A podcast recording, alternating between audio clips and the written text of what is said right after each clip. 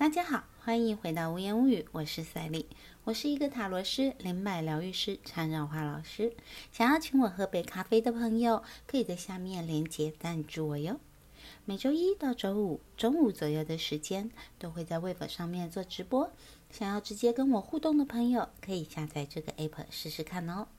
在 Google 里面搜寻“无言无语”，会有部落格，可以看每个月的塔罗星座运势。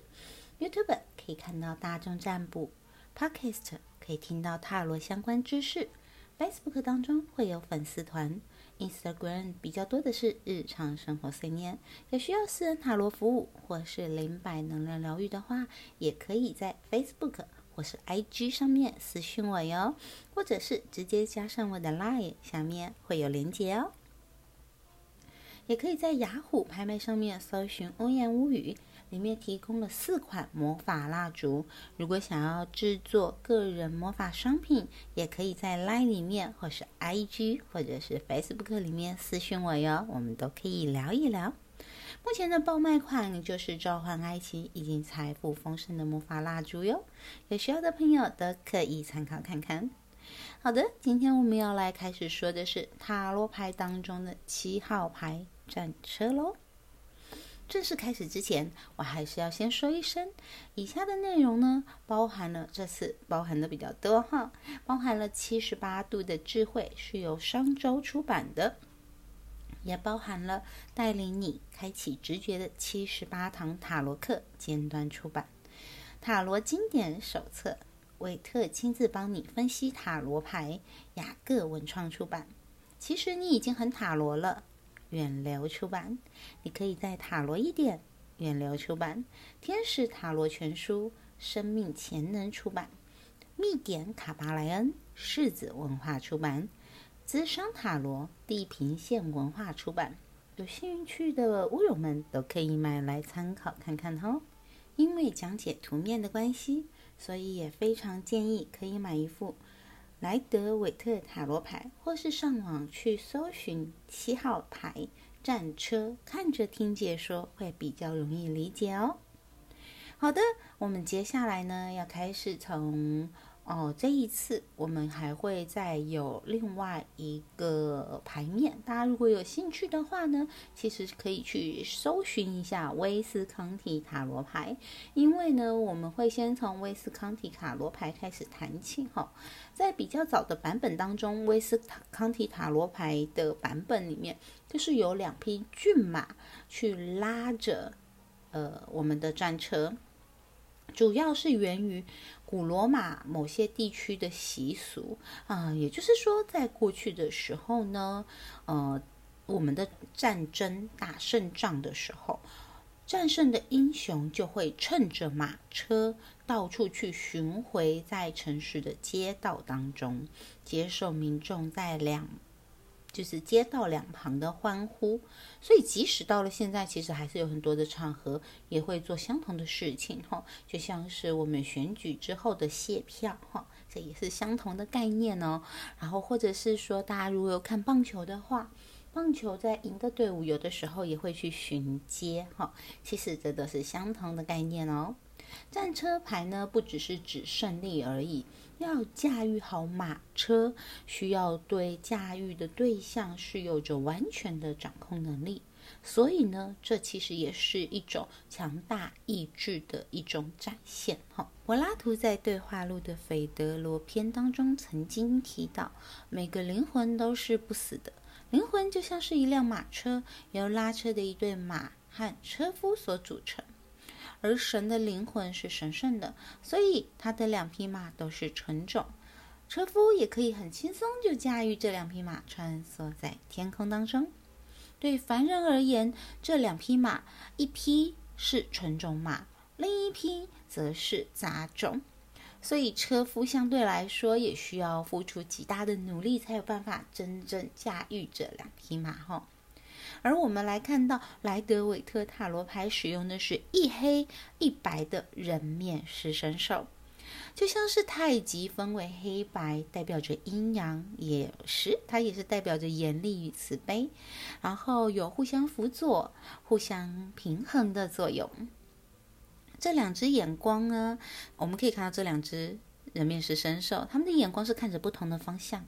也就是说，如果我们的车夫他的意志力是不足以掌控的话呢，那么这一辆马车、这一辆战车就有可能会被扯成四分五裂的一个状态。这也代表着我们前方的发展性是有变化的可能。战车前面带翅的圆盘呢，有些人认为是古埃及赫鲁斯的图腾，也有人觉得它是展翅的太阳，代表着胜利的某场战役。也有人认为它是属于艾西斯，代表你在遇到感情有关的事件的时候呢，是可以保持清晰的思路。而在这个带翅的圆盘下方有一个符号。这个符号很像是螺丝钉加上螺丝帽，或者是轮子与车轴的一种概念哈。这是一种阴阳结合的含义。这一点我们又可以扣回去，就是人面狮身兽哈。人面狮身兽一黑一白的那种概念，是一种阴阳调和的概念哦。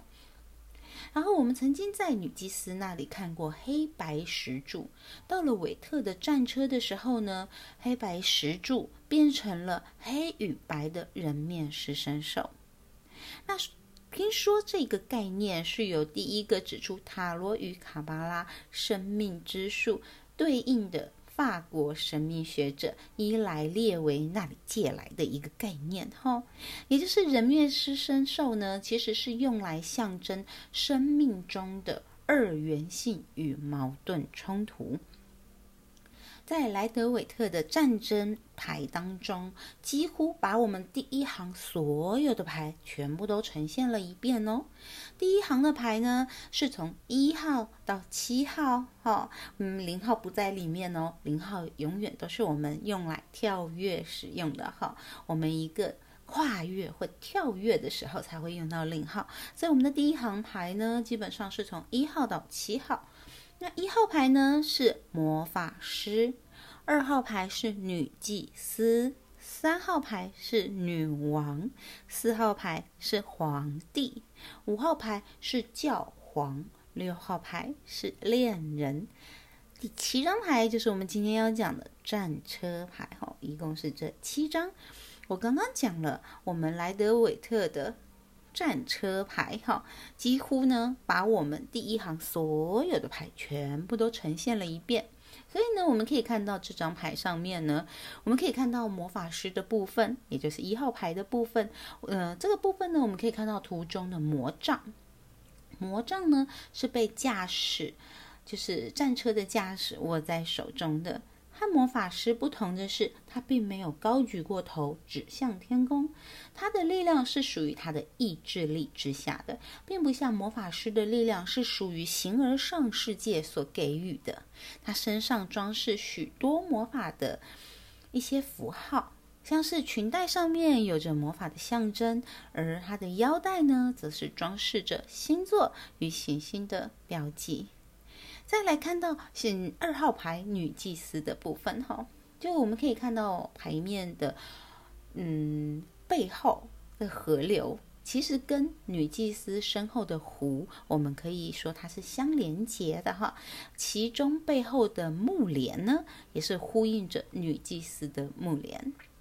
她肩膀上的月亮呢，其实也呼应着女祭司哦。表示战车的驾驭者，也就是这一辆战车的车夫呢，其实已经将潜意识的奥秘放在他的身后了。不过，这也表示着一件事情，就是其实他是无法理解女祭司的奥秘哦。这点很重要，我们到后面其实也是会讲到相同的概念哦。他没有办法理解女祭司的奥秘哈。来，我们。车战车顶棚上的星星呢，则是影射皇后的皇冠；而我们在后方的城市，则是暗示着皇帝。一般来说呢，我们看在塔罗里面看到城堡，大部分都代表着安全、稳定的一个状态，也象征着物质社会。所以说他已经走过了安全稳定的状态，正要开始探索新的领域，要前往更新的一些征途了哈。胸前的四方形呢，有些人认为它是属于土元素，也是代表物质世界，象征意志的一个力量。那有些人认为呢，是犹太大祭司圣婴前的一个胸牌啊，通常里面会有许多的宝石，包含了乌灵和图明，它的原意分别是光和完全。它引申为启示和真理，这个位置是在心轮上面，所以呢，也表示会以心去理解什么叫做真理。那当然，也有人认为肩膀上面有两个半月形的脸孔，而这两个半月形的脸孔才是乌林和图明。好，有不同的人有不同的见解。那传说呢，这是耶路撒冷大祭司肩上的一种装饰。无论如何，这些都让人联想到教皇。哈。那前面我们有提到阴阳结合的概念，而阴阳结合它就设置了恋人了。而讲到恋人，我们就不得不说，其实战车跟恋人一样，都有一个三角形的题目，或是三角形的题型出现了哈。也就是说，战呃我们的驾驶人，也就是车夫，身为上方大的形体。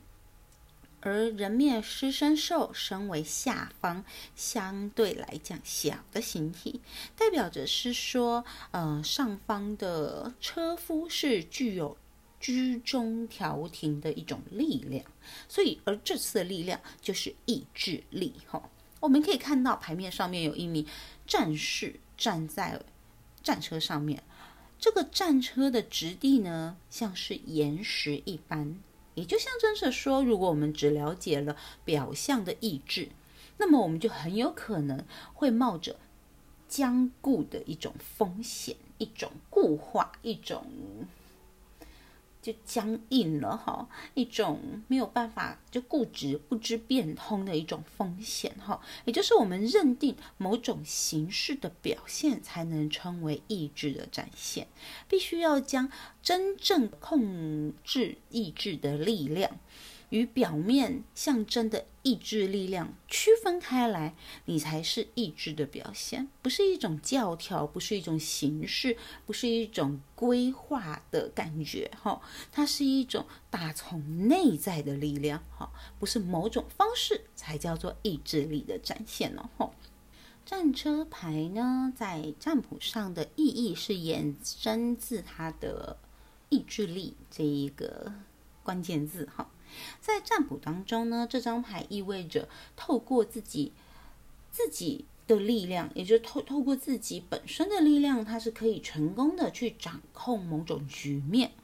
而这张牌也暗示着可能会有某种冲突矛盾的一种情境，而这些矛盾并没有办法被化解。只是受到了控制而已，也就是说，我们刚刚前面其实有讲到了，他没有办法去理解到我们女祭司的奥妙哈，因为这是在第一行的战车，他们了解了个人，但是其实并没有发现真正的自我，也还没有完全整合到原型的力量，所以这些矛盾是无法被调停的，它只有办法被压制、被控制罢了。所以呢，我们就可以衍生到说，OK，它在正面正位的时候呢，基本上是意味着成功，力量掌控了周边的世界。如果出现在结果的位置，也可能暗示着胜利。而它在逆位的时候呢，这张牌内在的冲突性就会增强了。所以呢，它暗示着你的意志力的失控。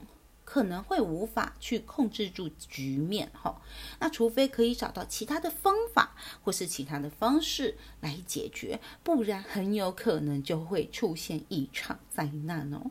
有时候我们单凭意志力是无法一直支撑着我们前进的，所以我们有时候要学会让步，哈。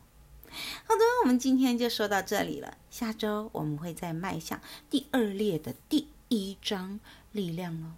拜拜。